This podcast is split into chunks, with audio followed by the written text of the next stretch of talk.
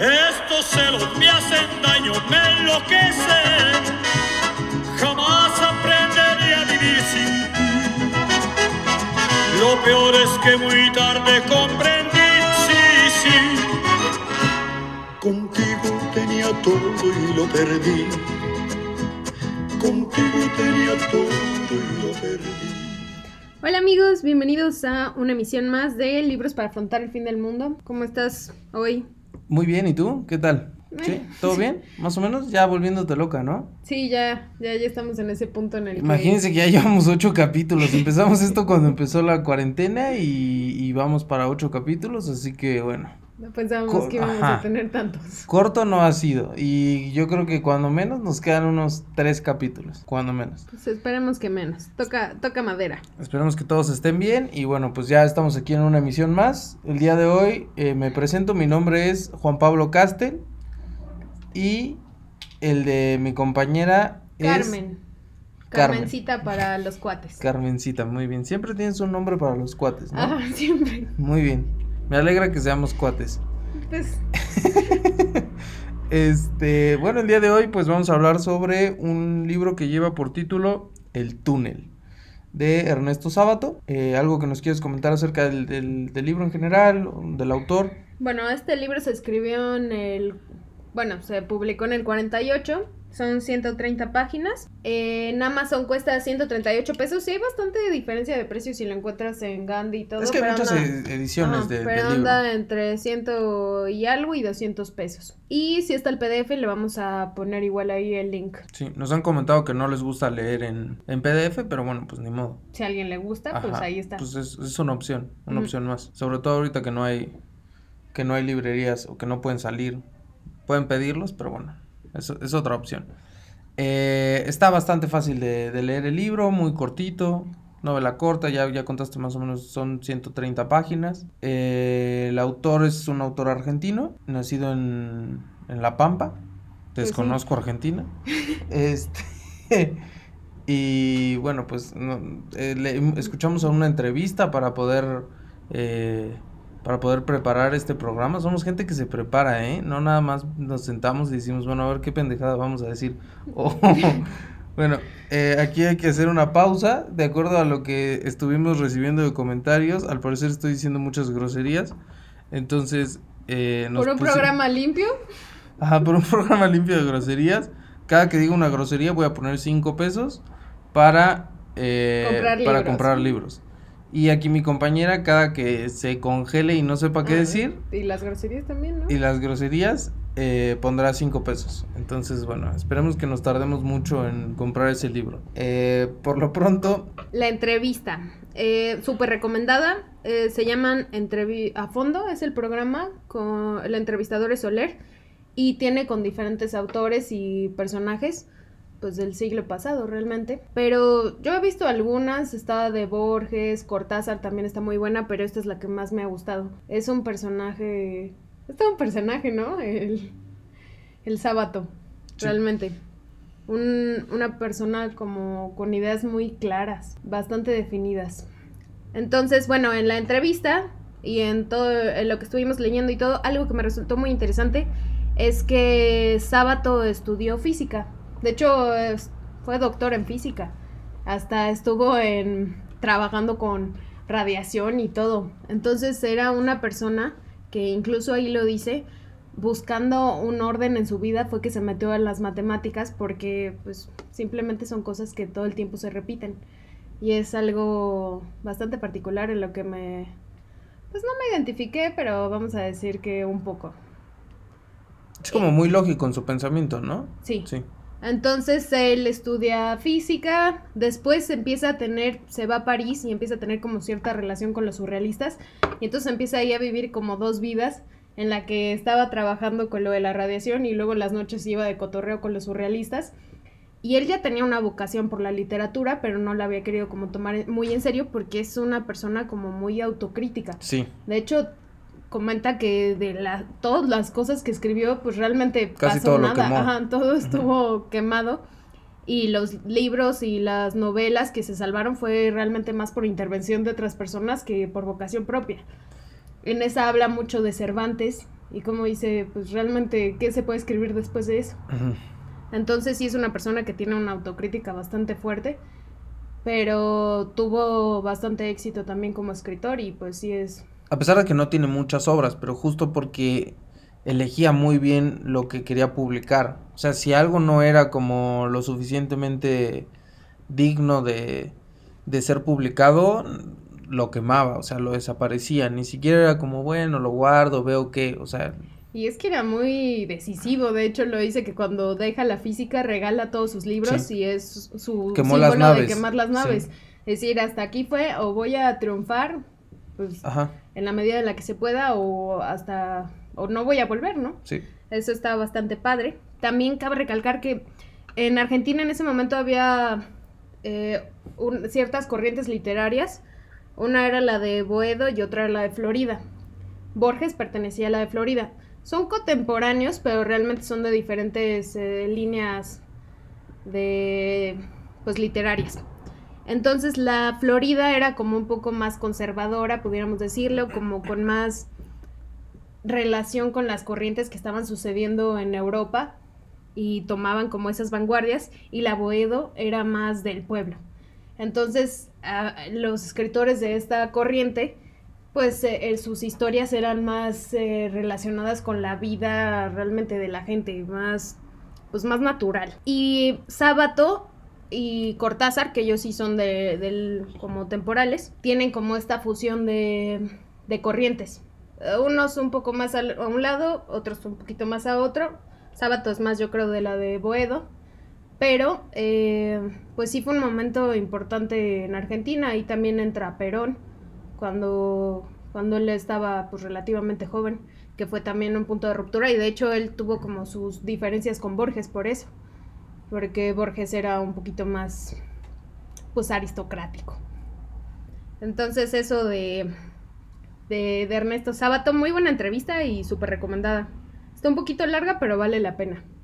Está en YouTube, la encuentran como entrevista a fondo y sábado y ya ahí les debe aparecer. Este, vamos un poquito ya a hablar del, del libro, pasamos a la contraportada. El cuadro contiene una pequeña ventana. Castel, el pintor, observa a la mujer que absorta mira ese detalle que nadie parece haber notado. La relación que entablan después de ese momento estará plagada de incomprensión y pensamientos atropellados que lo llevarán a cometer el asesinato de María dejándolo en la soledad más irreparable. Ok, bueno, ahí ya eh, les contamos un poquito de qué va la, de qué va la novela. Desde un principio eh, se nos presenta a Juan Pablo, que es el, personaje principal, un pintor que eh, realmente lo que está haciendo es relatándonos el asesinato de, María. Desde el principio lo dice que es la única persona que lo, que lo comprendió y desde el principio, desde las primeras dos o tres páginas, te dice que la mató. En la primera. Creo que es como abre el libro. Sí, entonces ni siquiera, bueno, o sea, digamos, ya sabes desde un inicio que la mató y más bien es como el desarrollo de qué fue lo que llevó a, a esa situación en la cual eh, pues él nos va contando todo desde el momento en el cual la conoce, todo lo que va pasando en su, en su mente hasta el momento en el cual la mata. Lo interesante es justo eh, bueno, yo escuchaba una, una crítica en la cual decían que los personajes, en el caso de María, a lo mejor era como muy plana o que no tenían como, como muchos matices, no, llegas a conocerla a fondo, pero realmente no es relevante, porque lo relevante es lo que está pasando en la mente de, Juan Pablo. Tomemos todo lo demás como eh, pues algo que está siendo relatado bajo la óptica de, del personaje del pintor, de Juan Pablo. ¿Quieres tornudar? No, ya, me lo espantaste. Perdóname. bueno, en eh, pequeño resumen, sí, empieza todo esto como la confesión del asesinato. Y eh, Juan Pablo conoce a María en una exposición de él, en la que hay un cuadro, creo que se llama Maternidad o algo así, y está como una figura de frente, una mujer, y luego hay como una pequeña ventana. En la cual se asoma otra, otra mujer. Ajá pero nadie parece como darle mucha importancia a ese, a ese elemento de la pintura, pero Juan Pablo ve como María se queda absorta viéndola. Pero lo interesante es que para Juan Pablo ese elemento sí es importante. Es lo más importante. Exacto, es lo más importante. Por eso es que le llama tanto la ah. atención cuando María está observando ese detalle. Que Juan Pablo está, eh, pues digamos, viendo a todos los espectadores y se da cuenta de que nadie le presta atención a eso que para él como artista es lo más importante. Y en el momento en el cual María eh, muestra cierto interés por esa zona, pues Juan Pablo automáticamente dice como, wow, ¿qué está pasando aquí? ¿no? Sí, siente una conexión. Total que después ya no la ve y él se queda obsesionado con volverla a ver. Todo el tiempo hace escenarios en su mente de cómo podría reencontrársela en la calle por un amigo en común y así, qué le diría. Un, o sea, mil posibilidades ya las tiene él en su mente. los diálogos, qué Todo. pasaría si le dice esto, si le dice lo otro, cómo contestaría. Es un personaje que eh, su mente todo el tiempo está como trabajando, todo el tiempo está pensando eh, qué pasará. Ah, pues que hizo esta, este, hi- hizo este gesto, Ajá, se rascó la qué cabeza. significará. Tiene piojos. Ajá, no, pero no solo es como, dice, ah, ok, tiene piojos, pero también puede ser que se siente incómoda. También puede ser que piensa como muchas posibilidades Piensa acerca de cualquier cosa. Piensa demasiado, sí. Total que sí se la encuentra un día y ya va como que la persigue y tienen un encuentro en un elevador y ella se queda como medio impactada, medio asustada y él le dice como no, le quiero preguntar sobre la ventana y ella como, Ajá, aparte todo lo que había pensado se, se va pues, se va al carajo. O sea, en algún momento dice como eh, en su mente están pasando ciertas cosas y en eso le dice qué pasa con la pintura, ¿no? Y ella es como, "Wow, ¿qué onda con este? Está medio medio loco, ¿no? total que se saca de onda él también, dice igual y no debía haber dicho eso, piensa otra vez mil cosas, se va y María lo persigue y le dice como no, pues sí sé de qué me habla, ¿no? Nada más que me sorprendí mucho y a partir de ahí empiezan como que a tener una relación que después se vuelve pues un tormento. Pero desde el principio es una relación muy rara porque María es una mujer casada Ajá. Eh, está casada con una persona invidente, ciego, y pues desde el principio todo es muy raro. O sea, la forma, ya hablamos de la forma en la cual se conocen, ¿no? Bueno, se, se presentan, pero después la forma en la cual empiezan como a salir, eh, su forma de relacionarse, todo es muy, muy extraño. Una parte motivada por este carácter que tiene Juan Pablo, como que sobrepiensa las cosas, que eso sí es, es un elemento como muy, pues todo el tiempo está ahí Desgastan. todo el tiempo está ahí, eh, que por qué cuando le llama la primera vez a su casa, le contestan de cierta forma y eso se vuelve una cuestión que hasta la última página él sigue pensando en por qué me contestaron de esa manera. Eh, es normal que tenga amantes, es... Entonces, eh, pues, digamos, esta, este elemento de sobrepensar las cosas del personaje, pues termina desgastando mucho la relación. Pero estuvo desde el principio, tampoco fue como que surgiera en la medida de que, de que van, desde el principio está ahí.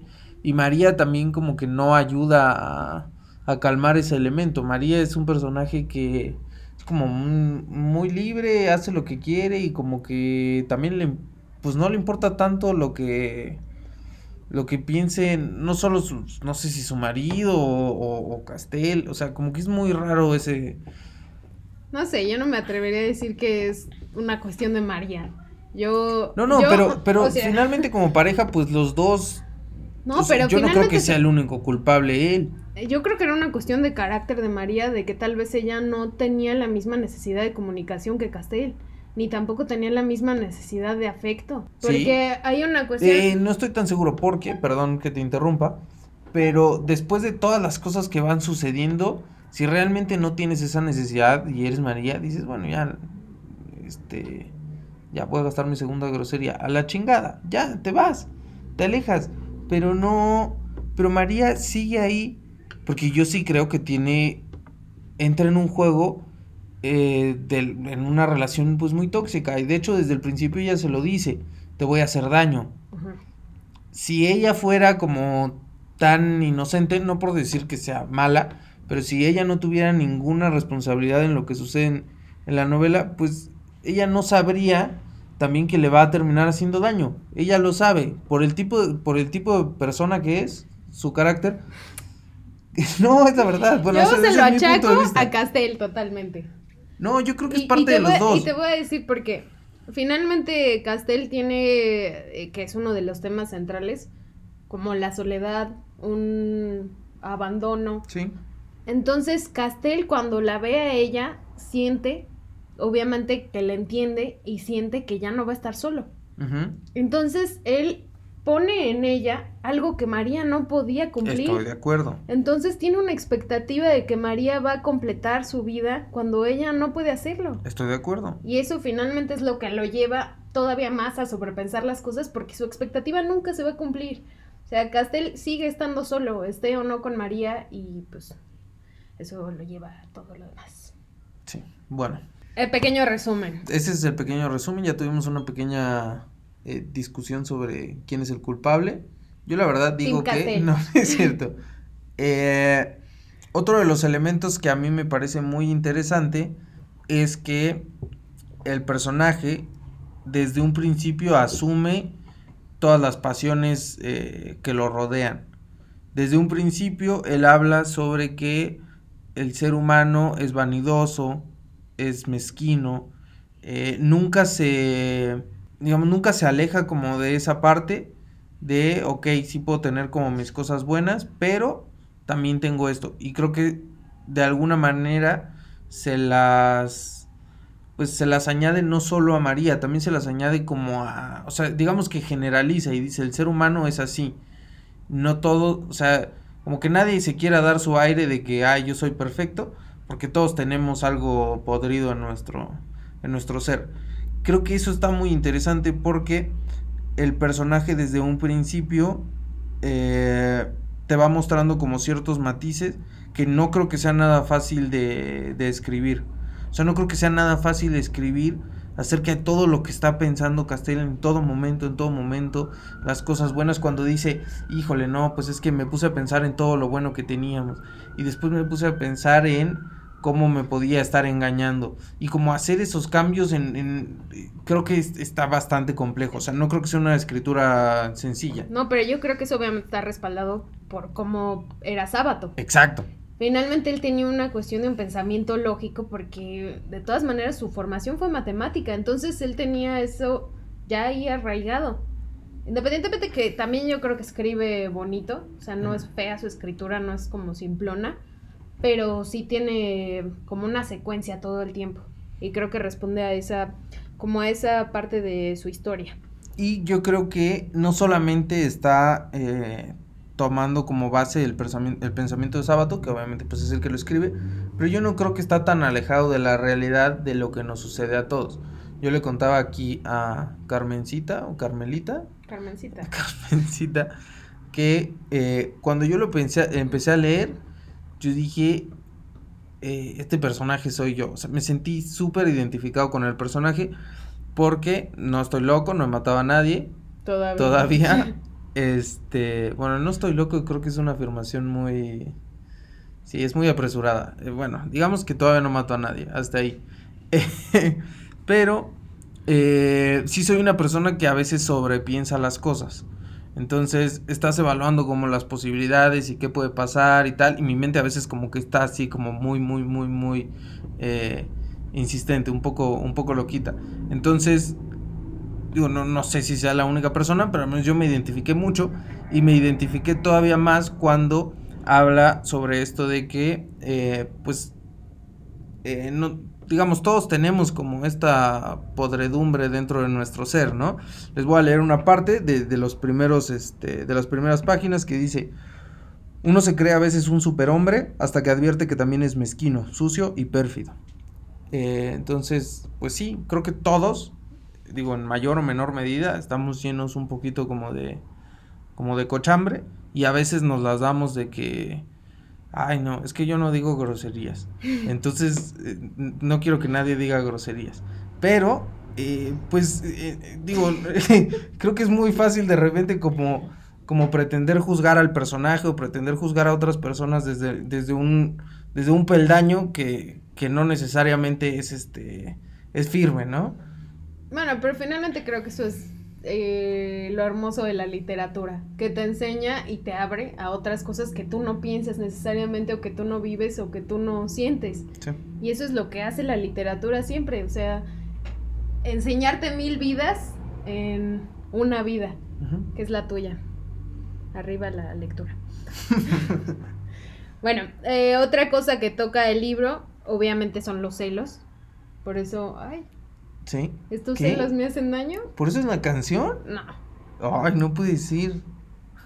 Pero finalmente los celos que tiene Castel, porque obviamente en esto sobrepensamiento y el, el ecubración, se dice así. Elucubración, sí, estuvo más o menos. Más como o que menos. hay una letra como que se te. Pero estuvo bien. Este, obviamente él todo el tiempo está dudando de la fidelidad de María. De por sí no lo es porque está casada y todo. Exacto, obviamente tiene razones para pensarlo. El problema es que lo sobrepiensa demasiado. Sí, porque finalmente él aceptó entrar como en eso y ya sabe, ya sabe más o menos de cómo va el juego. Aquí hay una. Voy a, voy a adelantarme tantito, pero aquí hay- ah, hubo un debate sobre si María tenía otro amante. Eh, aquí Carmencita dice que no. Yo Bueno, creo no, que sí. yo no dije que no, solo te pregunté. Dijiste que sí. Dijiste que no, perdón. Dije. eh. Yo creo que sí lo tenía. O sea, yo creo que sí, puede ser, pero finalmente era más la mente de ese vato que cualquier persona que estuviera cerca de él era, era ya su amante. No, estoy de acuerdo con eso, estoy de acuerdo. Pero María tenía un, para mí tenía un amante. El tema con Castel es que él desde el principio de haberlo, debió de haberlo comprendido. A ver, María era una mujer casada y se mete con él. Eh, pues no necesariamente es porque él era su verdadero amor y todo esto que tú dices que finalmente le termina poniendo como carga, ¿no? Pues a lo mejor para María era una pareja más y sí le gustaba y sí le añadía algo diferente a su vida y lo que fuera. Pero bueno, o sea, también podría tener otra pareja y pues ese era ya, últimamente ese era problema de María.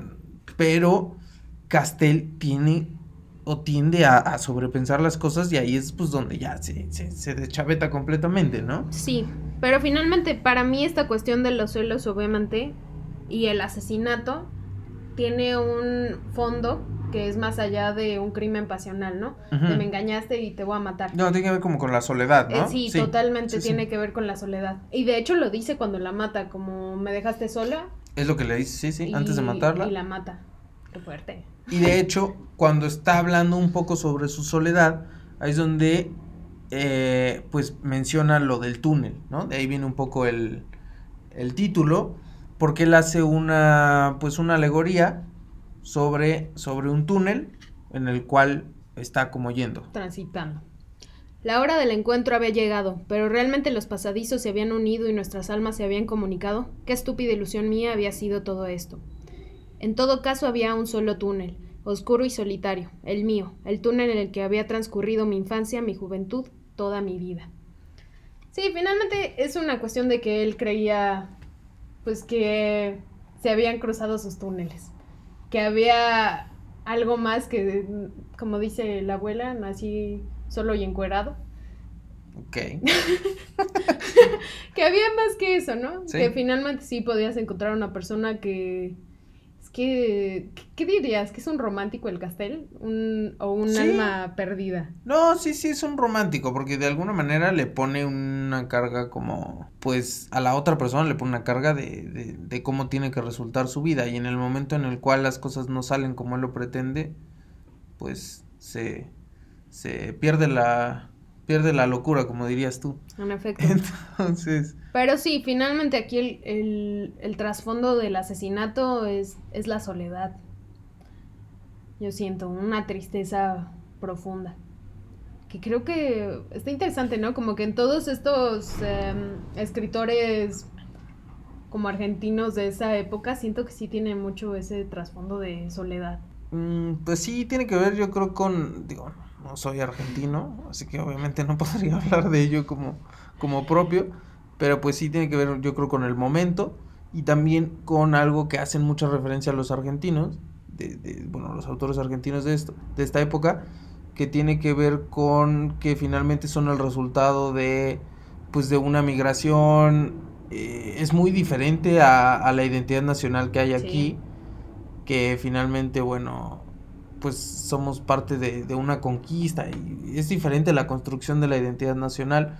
En Argentina pues tiene que ver mucho con la migración. Yo creo que ese elemento pues también tiene mucho que, que ver. Bueno, ¿Qué te parece?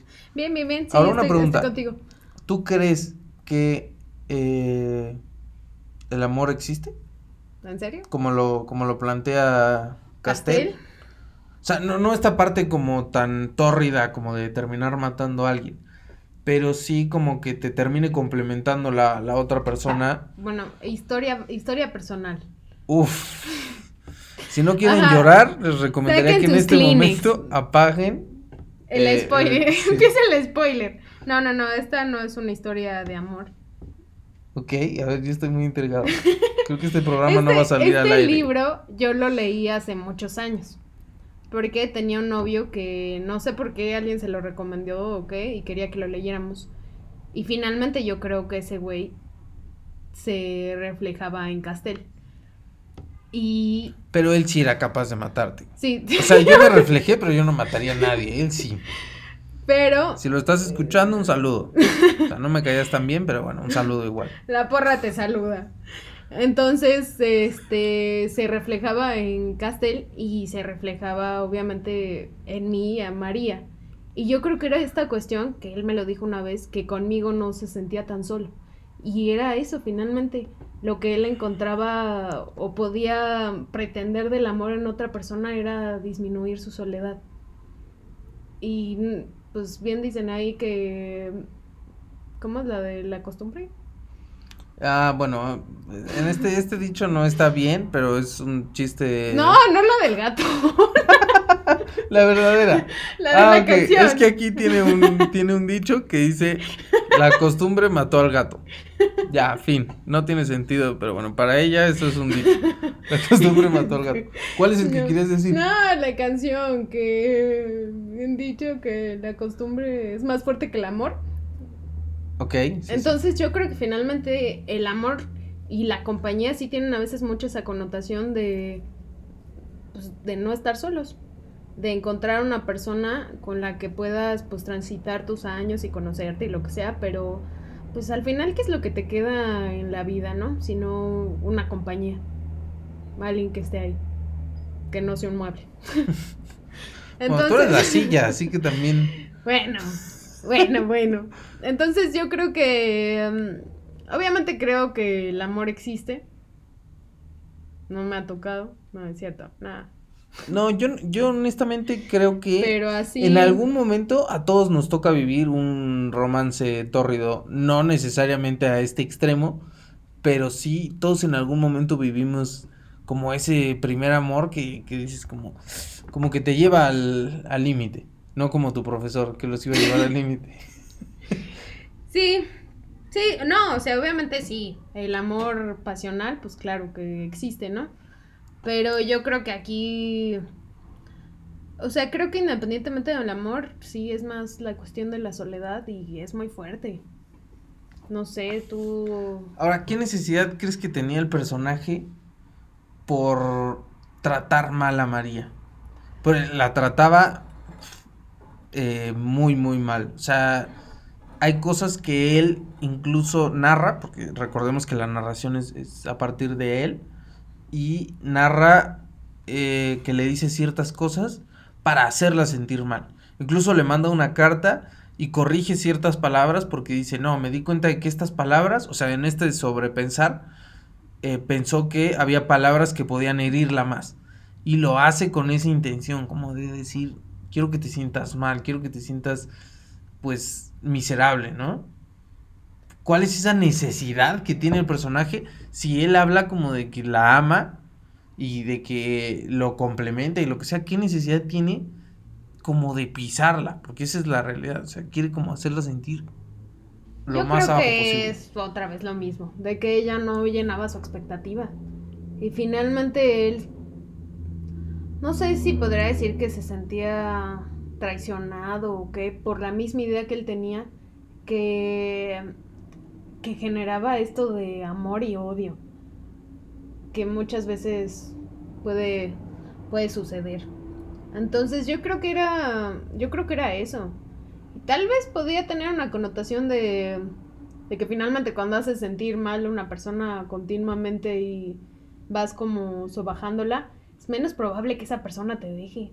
Qué raro, ¿no? Qué feo. Qué feo es el ser humano. Sí, es complejo, pero pues pasa. Entonces, no, no sé tú cuál pienses que sea la razón. Eh, sí, creo que tiene que ver con que le da cierto poder sobre ella. Finalmente él nunca la controla. O sea, eh, hay muchas ocasiones, digo, spoiler, ya me voy a adelantar al, final. Pero... La mata. Por si no había quedado claro, la mata. No, eh, habían quedado de verse un día y ella no llega. Y eso lo frustra por completo. Ahí es cuando él se da cuenta de que lo, dejó solo. Y eh, yo creo que María es un personaje, es una persona sobre la cual no tiene control y le encantaría tenerlo. Y el hecho de, de sobajarla, de hacerla menos, le da ese poder sobre pues ella. Puede ser, porque finalmente está teniendo cierto control sobre sus emociones. en el que... Porque sabe cómo se va a sentir. Y le gusta porque le encanta hacerla sentir mal. Probablemente es porque también ella lo hace sentir mal continuamente. Tal vez sin ponerle esa intención, pero, pero, lo hace sin intención. O con intención, pues si lo hace con intención, te estás contradiciendo a que en el principio dijiste que María era un pan de Dios. No, yo que dije eso. Vamos a regresar había sido una injusticia, con la cual sí estoy de acuerdo que fue una injusticia. Pero Pero, pero tampoco es una palomita para mí. No, no lo es. Y es, es por lo que dices, ¿no? Obviamente todos los humanos tenemos esta cuestión. Tenemos bueno, tenemos malo. Y a veces se te sale un poquito más de lo malo. Sí, como ahorita que tiré tu aceite de coco, perdóname. Le tiré su aceite de coco y lo rompí. Y está muy molesta conmigo. En efecto. Va a haber aquí un crimen de hermanitos. Eh, pues bueno, eh, no sé si hay algún elemento que te gustaría eh, tocar más sobre, sobre la novela o pasamos un poquito ya como a resumir la calificación, ¿qué te pareció? Sí, yo creo que ya pasamos a cerrar esto. Es una buena novela, es concisa, sí tiene una estructura anormal, podríamos decir. Como ¿Qué esto es estructura de la narrativa? No, ajá, de la narrativa, esto de que todo el tiempo te está presentando pensamientos, porque en sí no hay casi acciones, todo es en la mente de él, pensamientos, pensamientos, pensamientos. Entonces... A mí eso es de lo que más me gustó. Ya lo sé. Porque sí es algo, está interesante, es una buena novela, vale la pena. Y yo creo que me, me dejó bastante intrigada leer las otras dos novelas que tiene él porque, bueno, la entrevista otra vez la recomiendo bastante. Sí, es una persona que tiene pues una lucidez que a mí muy me, clara a mí me, gustó. Fue una persona que vivió mucho, vivió casi 100 años. Qué loco. 100 años de soledad. no, él no estaba solo, al menos. Pero sí, está muy interesante y toda su vida y todo está, está padre. Entonces, eh, yo creo que luego leeremos algún otro de Sabato. Sí, también queremos leer otro de Borges, porque si alguien está escuchando esto y no ha escuchado el de la LEF, vaya a escucharlo. Por alguna extraña razón. Eh, es nuestro niño feo. Es nuestro niño feo, como que la gente no le ha gustado la LEF y creo que es un libro que, que, pues bueno, está muy bueno. Así que vayan a escuchar ese. Y retomando el tema de eh, qué me pareció a mí, qué calificación le daría, yo le daría un 9. Me pareció muy bueno, me parece que es, eh, tiene mucha más complejidad de la que aparenta. Sí. En cuanto a la redacción, en cuanto al desarrollo del personaje, sus pensamientos, las opciones, todo me parece que es mucho más complejo de lo que parece un librito de 130 páginas. Y eh, y me gustó, también creo que el final es un final como muy climático. Eh, como que... Como pues realmente la termina matando que en la última página, literal. O sea, todo va construyendo ese momento. Es como la mata y al final son dos, tres cositas más. Pero realmente pues cierra como con la muerte de, de María. Entonces también esa parte que me parece que está bastante como bien construida. Y, eh, y pues nada más, Obviamente yo sí lo leería antes del fin del mundo, adelantándome a la pregunta. Y eh, tú no sé qué te parece. Creo que vamos a sobrevivir al fin del mundo, ¿eh? Sí. Para desgracia de algunos, creo que vamos a sobrevivir al fin del mundo. Ay, no sé. No sé, quiero leer algún otro de Sábato primero. O sea, creo que sí leería Sábato, me, me gusta. pero quisiera leer otro y entonces ya de ahí decir, ¿sabes qué? Este es el que ¿Cuál leería. leería? Ajá. Ok. Bueno, está bien. Eh, pues creo que sería todo de nuestra parte. Esperemos que se la estén pasando bien. Y si quieren ver una cosa de crimen pasional, la recomendación de la semana es la ópera de Carmen. De hecho, la canción iba a ser una canción de Carmen. Y bueno, aquí tenemos unos perritos que no- se están atacando. Creo que va a haber un crimen pasional con los perritos. Bye. Ya. Bye. Estabas tan bonita, tan sensual. Te imaginé ajena y me hizo mal. Ay, ay, amor. Ay, ay, qué dolor. Qué tarde comprendí, contigo tenía todo y lo perdí.